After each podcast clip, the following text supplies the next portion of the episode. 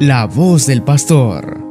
El Evangelio meditado por Monseñor Sócrates René Sándigo, obispo de la diócesis de León, Nicaragua.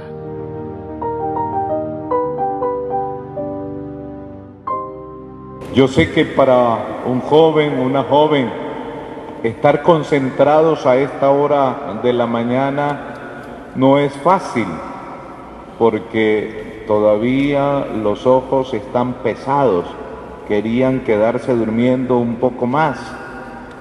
Y por eso les quisiera ayudar a retomar esa primera lectura del libro del Deuteronomio y destaquemos un hermoso gesto de Moisés para con Dios y de Dios para con Moisés.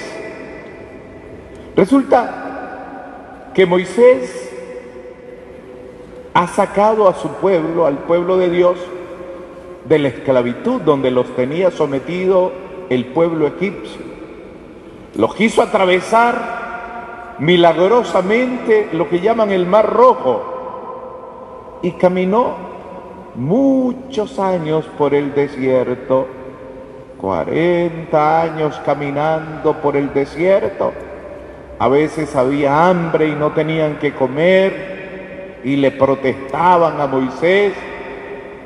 A veces había sed y el pobre Moisés, que era el líder, no sabía qué hacer porque era un pueblo necio, de dura cerviz, protestante.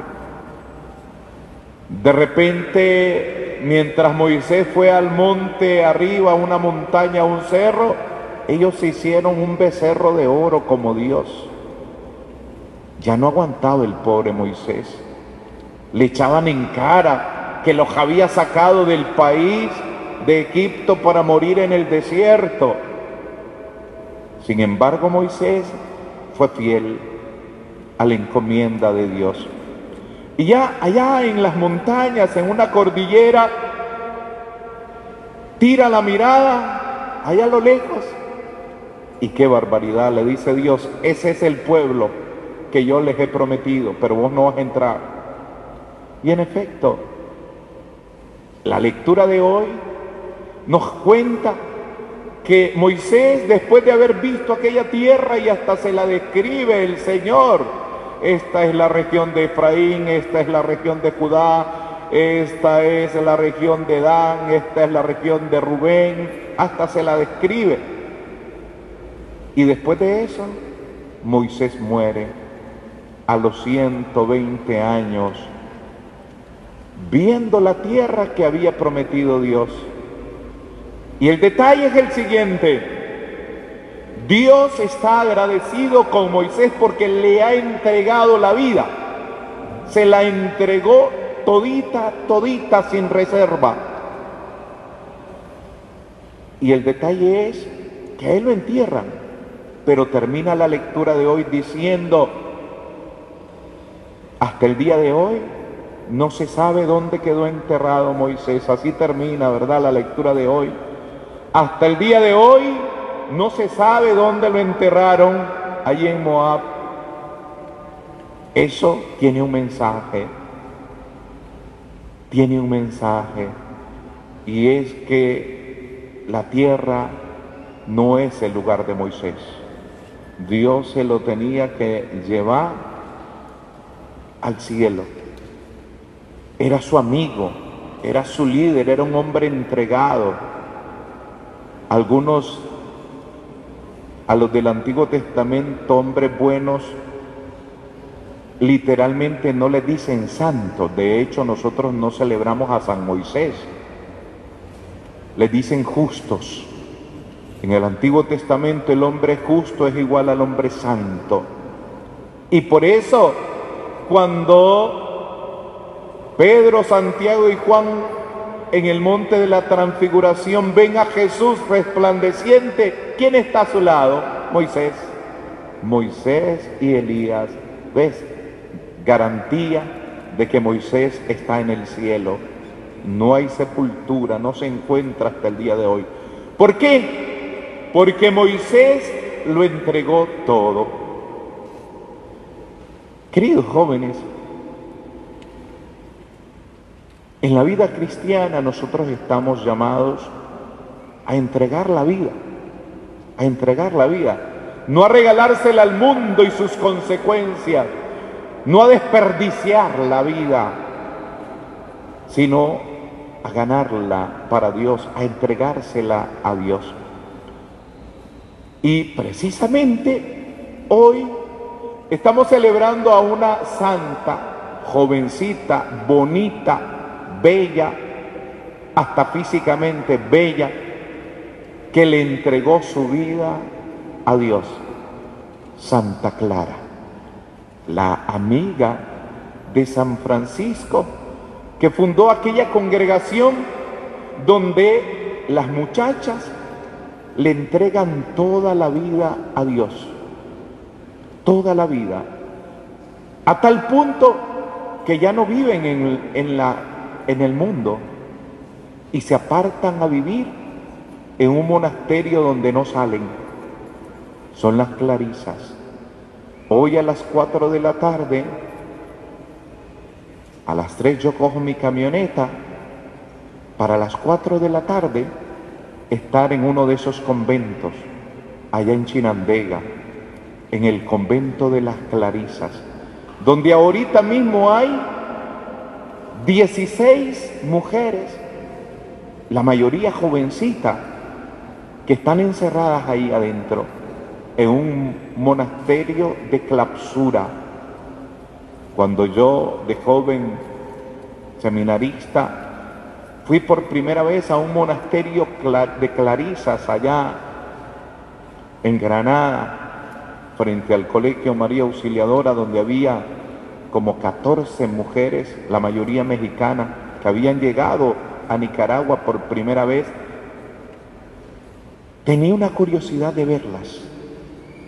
Y yo me pensé, porque nos permitieron a los seminaristas que llegamos desde fuera, verlas, ellas adentro en una reja, usan una reja. Me dio curiosidad y yo dije, deben de estar, deben de ser como tristes, con carita y de dundita. Qué impresión más hermosa la que me dio desde entonces ver un grupo de mujeres al otro lado de la verquilla, alegres, felices, contentas, un montón de chavalas que uno pensaba vivían aburridas, ahí encerradas, tristes. Y lo que me impresionó ver la risa de ellas, la alegría de ellas, el gozo de ellas.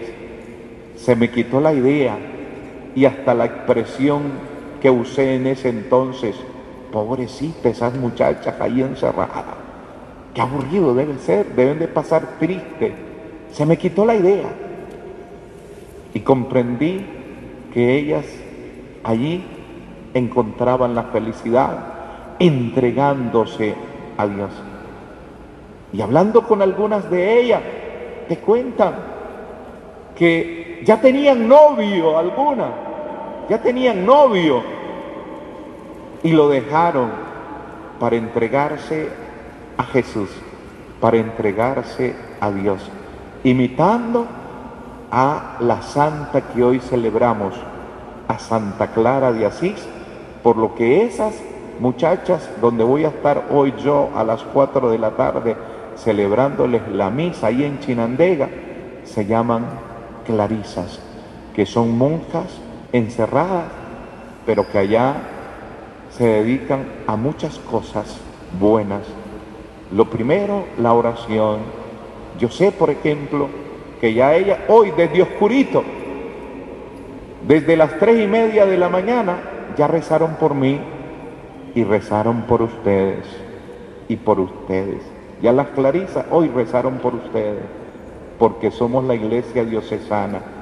¿Y cómo no ir a respirar esa experiencia de entrega total a Jesús? A Jesús. Y la compensación de esa entrega es precisamente la felicidad, que no debe comenzar cuando morimos, que debe comenzar ya. La gente, el joven, la joven que le entrega la vida al mundo, es infeliz. Aparentemente, de sonrisa para afuera es feliz, pero no. Sabe por dentro que su vida es un caos, que su vida es insegura, que su vida no es plena, que no hay gozo, porque el gozo superficial del mundo te lleva a la destrucción.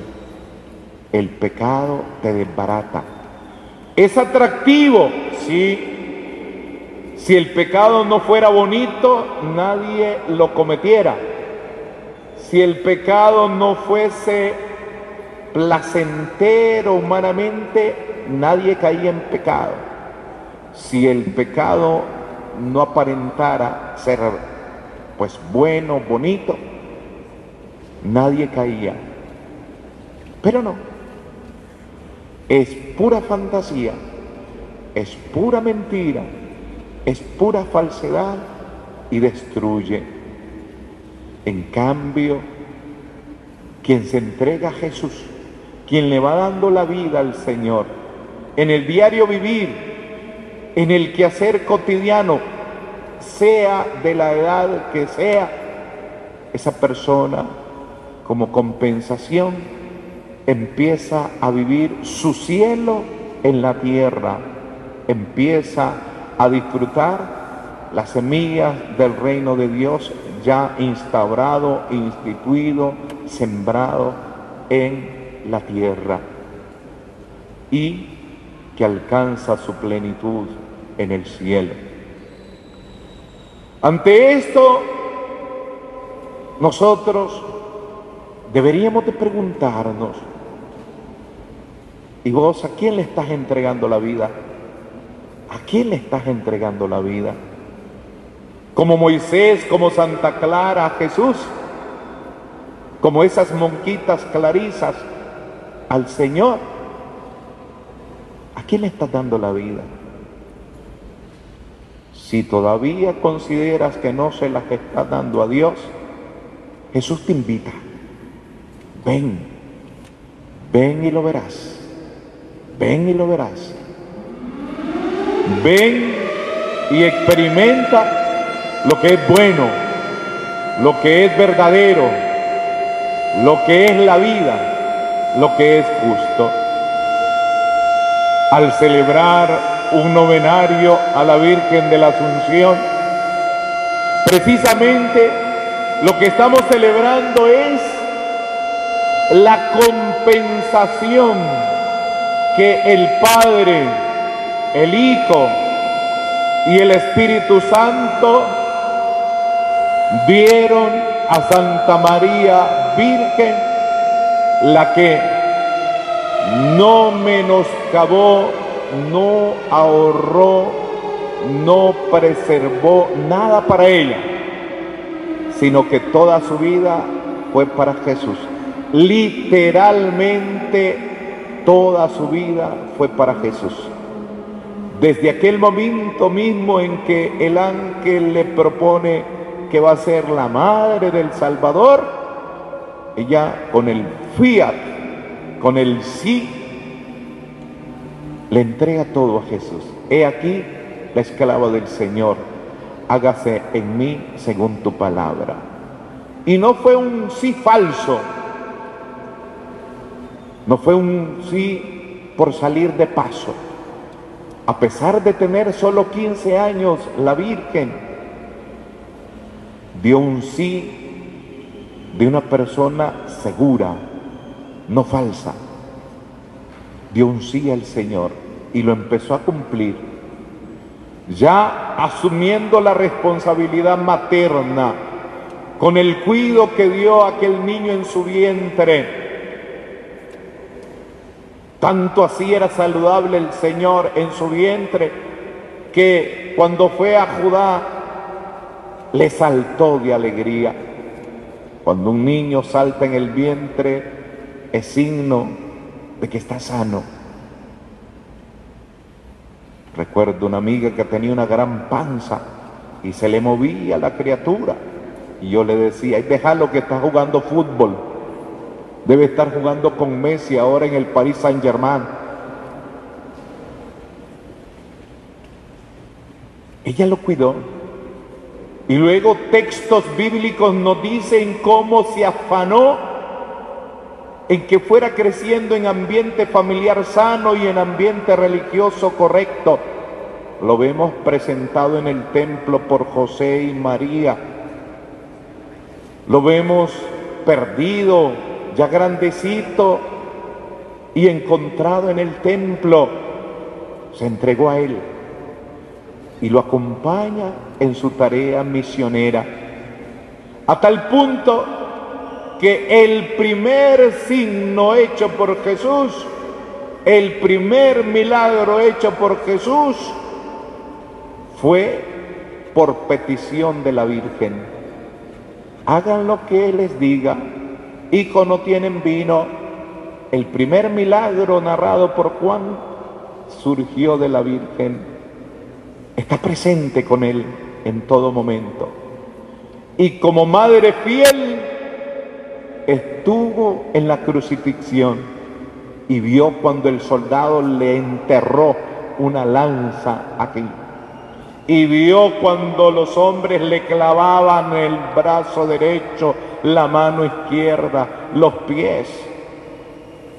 Y vio cuando los soldados le daban latigazos y vio cuando le escupían la cara a su hijo, y vio cuando lo ofendían, y vio cuando dijo, todo está cumplido, en tus manos encomiendo mi espíritu, y escuchó cuando el hijo le dijo, madre, he ahí a tu hijo, ahí estaba, entregada, no se quedó en la casa, no cerró los ojos como el avestruz, quiso estar presente y participar de los dolores de su Hijo Jesucristo. No escatimó nada, se entregó toda. Y por eso la compensación es que no podía conocer la corrupción de la muerte, que no podía haber una sepultura no la vamos a encontrar como no se encuentra hasta el día de hoy la sepultura de Moisés, porque no iba a permitir el Hijo que aquella que lo llevó en su vientre se lo comiera, se la comieran los gusanos. No iba a permitir que conociera la corrupción y por eso la sube, es asunta, es llevada al cielo en cuerpo y alma, proclama el dogma del Papa que declaró este gran misterio. Uno de los signos precisamente de algunos santos es que no se corrompen. Es el caso de Santa Clara. Santa Clara ahí en Asís está incorrupta. Su cuerpo es venerado incorrupto, sigue teniendo la misma carita. Santa Clara es un signo de que Dios no va a permitir que sus amados conozcan la corrupción, menos aquella que es su madre. Por ello, en este día, al consagrarse a la Virgen, no solamente reciben el favor de ser protegidos por ella, sino que nace un compromiso. El compromiso es ir cada día desgastando, entregando la vida por una causa buena que el Señor te pide como misionero aquí en la tierra. Antes cuando los profesores usaban tiza, esa tiza que creo que hacían de cal, muchos de ellos, muchas de ellas, morían casi mudos, perdían la voz de el efecto de esa tiza y de hablar mucho. Pero muchos de estos profesores morían en paz porque sabían que toda su vida la habían entregado a una causa buena. Habían formado generaciones y generaciones, no solamente en el campo científico, enseñando las matemáticas, la química, la física, la biología, no solamente ilustrando con nuestra lengua nata, no solamente acrecentando nuestros conocimientos de ciencia, de sociología, ahora de cuestiones cibernéticas, sino formando generaciones en valores y mejor, en valores cristianos. Han muerto satisfechos de haber entregado su vida al Señor en un ámbito concreto. Nosotros estamos invitados a entregarle toda la vida al Señor. No hagamos lo de aquel viejito que cuando tenía la edad juvenil empezó a entregarle la, la vida al mundo y se le entregó toda la vida al mundo en un afán desmedido por cosas materiales en desviaciones hasta de tipo moral, en vicios corrosivos. Y ya a su edad avanzada, cuando no podía andar sin un andarivel, empezó a ir a la iglesia. De allí el dicho de que entrega el cuerpo al mundo y ya el cacaste, el hueso al Señor. Y, y es tan bueno Dios que a pesar de que ese Señor entregó el cuerpo al mundo y viene a la iglesia ya solo a entregar el cacaste, Dios se conforma con el cacaste y lo recibe. No hagan eso ustedes. Entréguenle como Moisés, como Santa Clara, como la Virgen María, su vida al Señor. No tengan miedo. Entregar su vida al Señor. Y de esta manera disfrutaremos desde ya de la compensación hasta ser nosotros un día subidos de la esclavitud de la muerte a la gloria eterna, donde nos vamos a encontrar con la que hoy celebramos como asunta, con la Virgen María. Y ya no de lejos, sino de cerca le vamos a decir, ¿quién causa tanta alegría? ¡Que viva la Virgen! Démosle un fuerte aplauso. Día a día, los medios de comunicación diocesanos encienden gracias a tu ofrenda generosa.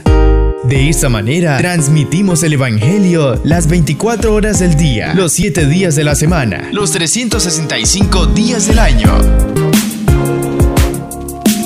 Ofrenda nuestra cuenta en Córdoba 10 01 02 00 01 48 86 a nombre de Radio Magnífica en el Banco de la Producción. Purísima TV y Radio Magnífica, evangelizando gracias a tu generosidad.